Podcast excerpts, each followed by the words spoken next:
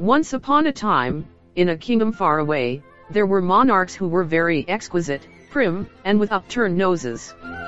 They gave them elegant and fine olies. They looked down on everyone and had a lot of etiquette for everything they did. In the mornings there was a way to greet and dress. At noon you had to change your clothes to go eat. At night, the palace protocol forced everyone to change their clothes again and after dinner they used to enjoy long talks on various topics, for example, the use of wigs in this or that kingdom, the different makeup that was in fashion in this or that country or the proper use of girdles that properly cinched the waist to avoid belching or pettities that were considered very rude. In these talks, they were instructed on how to properly greet people from high society, the correct use of the different cutlery at mealtime, or the ways to get out of some trance or unforeseen etiquette. If, for example, due to gas, you intended to let a fart escape, you had to squeeze your ass hard and if it was inevitable that it would escape, you would hide it with continuous little coughs and go out onto the balcony, the next room or some secluded corner. This and other issues were discussed in those meetings that lasted a long time. It is not necessary to clarify that life in the palace was very boring. So much vain talk, so much protocol, so much finesse had fed up the prince. The prince certainly did not like so much fuss, protocol, and endless talk that apparently everyone enjoyed in the palace, everyone except him, who fell asleep in his chair, yawned openly or played by throwing rolled up pieces of paper at other attendees at the meeting. He was a rebel, he did not dress as indicated by his mother, the queen, his father, the king, or his advisers, he did not eat with the finesse and delicacy that everyone demanded, he sipped the soup, talked with his mouth full and even belched in full diners. Faced with so much impertinence, his parents could not handle his behavior, they looked at him angrily, signaled to him with their eyes, and even kicked him under the table to make him behave properly. As he was of marriageable age, the kings were willing to marry him off to a court damsel who would bring him to her knees. It must be said that the prince behaved that way not because he was dirty, extravagant, or rude, but because he did not like a little bit of so much regard, nor so much finesse, nor so much mandate and organization for everything that existed at court. Wanting him to get engaged, every day the queen presented him with a beautiful lady chosen by herself to see if she would dazzle the heir to her love. She left them alone in some corner and hoped that their marriage plans would bear some fruit. But the little prince went off on a tangent every time he found himself in that trance, when his mother asked him about the lady in the making, she replied, her nose is too long, she is too skinny, her eyes are round, and so on. The real desperation that the mother had did not let her sleep, and one day she sentenced the prince, we will look for a girlfriend for you and that's it, there is nothing to say, nor to think, nor to argue, you are the heir to the throne and you have to sit head, get serious and you have to get married and give us grandchildren. The prince was speechless, we all know that when our mother gets angry and says something, there is no going back. He mumbled the queen's words as she watched her, glaring at him with her determination and behavior. Well mother she told her I'll marry as you ask me, I'll settle down, I'll behave as my rank requires, I only put a small condition. The queen looked at him unconvinced and suspicious at her suggestion. I will marry that lady who is as fine, elegant, regal, and delicate as you are. Those words touched the queen's heart. She was a king's daughter, a king's niece, a king's wife, a king's sister-in-law, a king's granddaughter, a king's great-granddaughter, a king's great-great-granddaughter, a king's great-great-great-granddaughter, and so on for as long as she could remember. Her family could be said to be of rancid ancestry, kings and queens on both father's and mother's sides, blue blood ran through her royal veins. With that reality in his head and his son's idea of only marrying a woman of his own condition, he began to wonder how to find not just any society lady, but a real princess of royal ancestry, like that. Like her to marry his heir. She had to be as fine, delicate, educated and refined as she was.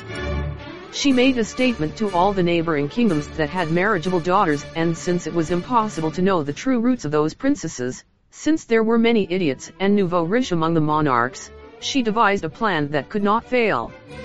In the message sent, he invited the heiresses to spend a night in the palace and prepared a beautiful bright room jolly decorated, but, when going to bed, the princesses had to climb some stairs, because the bed had no more and no less than 16 mattresses. And, without anyone knowing, she herself, minutes before the guests went to sleep, would put a small pea on the mattress below the bed. Only a true princess of true royal blood would have trouble resting with that discomfort on her back. They were fun dates in the palace, every night there was dancing, music, and a banquet, then the queen herself accompanied the guest to the room and after wishing her good night she let the princess rest. The next morning the queen herself accompanied a waitress who brought breakfast and asked with great primness and education, Dear, how did you sleep? Ugh, the results weren't good at all. Almost all responded, marvelously majesty. They had to wake one of them up by shaking and shaking, because she was such a deep sleeper that there was no way to wake her up. Another of her was found with her mouth open and a couple of flies flying around her, almost entering through her. Another woke up roomy and yawning for a long time. One of them had not even been able to get on the mattresses and she sat in an armchair and there she remained sprawled. And one snored in such a way that no one slept in the palace that night. The queen was desperate, the princesses were running out and she couldn't find the right one for her son. One stormy night, at a very late hour, there was a knock on the doors of the castle. When they opened they were all amazed, speechless, stunned and hallucinated. A girl drenched to the bone with her, her hair dripping, her clothes in tatters, appeared before the kings and asked for asylum and quarters for a few nights. According to what she told them, she was a princess from a kingdom that was so far away that it would take months to reach it. She had left with a large entourage from her faraway land to visit another kingdom that was also far, far away. The trip was made in a ship loaded with jewels, treasures, fine fabrics and various gifts to take as an offering to the kingdom that the princess would visit, but they were surprised by a great marine gale that capsized the ship in such a way that it ran aground in the rocks. The princess left the soldiers, servants, and ladies in waiting collecting and saving as best they could all those things that the ship was carrying and she headed to the palace to ask for help, food and a room for herself and the retinue that accompanied her. Immediately the king sent a garrison of people to help those people in need of help with the tasks and they made the princess go into a large room where the fireplace was lit to warm her up. As soon as the crown prince saw the princess, he was delighted with her, it must be what they call love at first sight, and exactly the same thing happened to the princess. They brought her food and the little princess began to eat eagerly, she was really starving, she did not respect any of the courtesy principles of the palace, and even at one point she burped loudly. Sorry, said the princess, and she gave a little smile. The prince at that moment approached her, not only had he fallen in love with her beauty, but he also loved that ease with which he behaved. The queen, on the other hand, looked at her quite angrily, she already had one at home who didn't keep fine manners, but now she was presented with another one who didn't keep them either, looking at her fixedly, she wondered if she really was a princess or if, on the contrary, he could be fooling everyone. Seeing the good relationship that was beginning to emerge between her son and her stranger, she began to question her. And tell me, princess, where is this kingdom that you say is your land from? Majesty, do you know where the purple lands are? Of course I do, her lavender flowers are famous. Do you know the steep mountains? And to its king Bartolomeo XV. Have you heard of the Mar Menor? Of course, large merchants of cloth and spices. Well, entering the lands that lead to the Mar Menor and climbing for many days to the north, one arrives at the lands under my father's domain. What is the name of that kingdom so far away? Lurdera. The queen raised her eyebrows, what words were those? We were going in a procession to the eastern lands, the princess continued speaking, to correspond to the visit that the sultan of those lands made to our kingdom, and as I told you, the storm surprised us on the way and we have run aground in your domains. I thank you for the aid that you give us so generously, your Majesty, we will leave you part of the gifts that we carry in our luggage to reciprocate your kindness. Please, interrupted the prince, Princess, you don't have to pay for anything that we are gladly offering you and he smiled very, very kindness. The princess reciprocated with another smirk. The queen immediately understood that they both liked each other. The queen was not entirely happy with this rapprochement between her son and her stranger, but come to think of it, if she were a real princess, at least she had found some girl who could make her son change and do it. Settle down. After she finished dinner and knowing that her entourage was undercover and resting, the princess yawned openly and made the prince smile happily. She loved the self-confidence that the princess showed, her naturalness and sincerity. The queen, however, frowned, she would have to educate this girl. She took the princess to the room they had arranged. My goodness! The princess exclaimed when she saw the bed, but why does so much mattress come together? The queen to whom no previous princess had said anything raised her eyebrows, they are high royal customs, daughter, don't you know these customs in your land? No, of course not, little customs, in my land we have a mattress, period, our mattresses are stuffed with good wool, they are fluffy and with just one we have plenty and that's enough. Well here we have this custom, said the queen dryly, I hope princess that you know how to appreciate them with respect.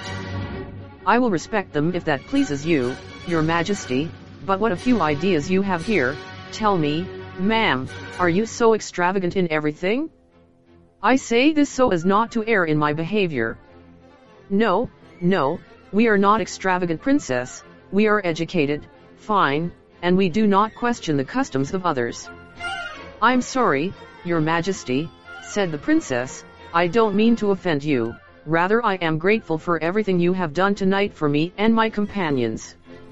Well, the queen replied, it's time to sleep, I hope, I hope you rest well princess, she said and looked mysteriously at the sixteen mattresses one on top of the other, tomorrow morning I'll come myself to wake you up.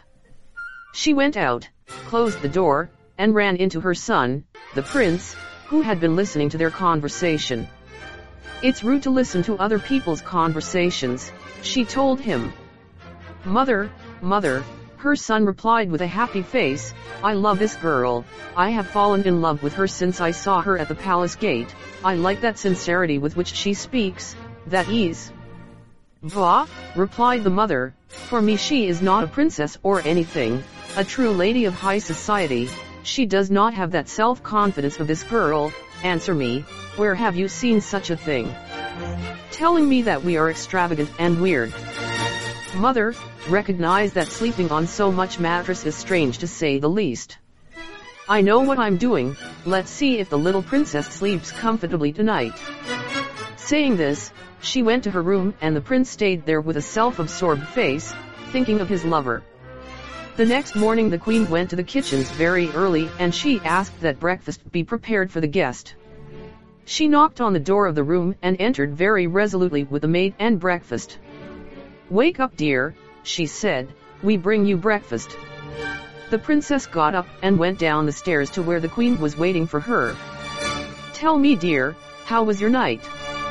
Oh, your majesty, I don't want to offend you, please don't take what I'm about to tell you the wrong way, but this invention of mattresses doesn't work, I assure you, first, it was very difficult for me to get up that high, then I was afraid to move on my own I was going to fall from so high, and finally I spent a horrible night, I don't know what was in the mattresses that I couldn't sleep a wink of sleep, there was a pain that was stinging my back, if I turned to one side it bothered me. Terribly, if I turned on the other side, the same, if I turned face down I could not bear it, I assure you, your majesty, that in my land you would sleep wonderfully with just one of our mattresses, I will send you one of them as soon as I return to my country. The queen did not know what to answer, she was stunned by the princess's response. After having breakfast and getting ready, the princess inquired about the state of her ship and when she found out that she was ready to leave, she said goodbye with a great bow and left with all her entourage to continue the journey, but not before giving her a look and a smile. To the prince.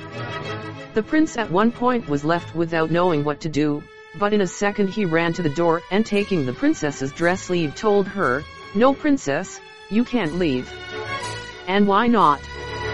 She asked him, it is necessary that I fulfill the mission that my father entrusted to me.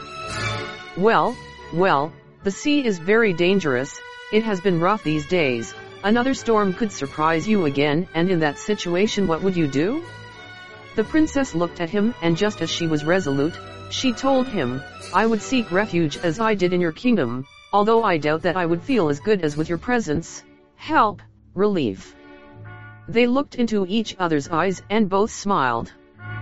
Princess if you leave me where can I find you? In that you was it so, so far away and with such a strange name? There I will be waiting for you prince. After a few days, the entire palace entourage undertook a long journey to the Mar Menor and from there, following the instructions that the princess had given them, they went up to the northern lands for several days to meet the lord of that kingdom. The prince's parents had a terrible time, the people around there were sincere, frank, open, and although hospitable, they did not have the delicacy and good behavior that they did in their court. They married the prince to the princess and as a gift to the queen mother of rancid ancestry they gave her a large wool mattress from the sheep of that kingdom. And color in Colorado this story,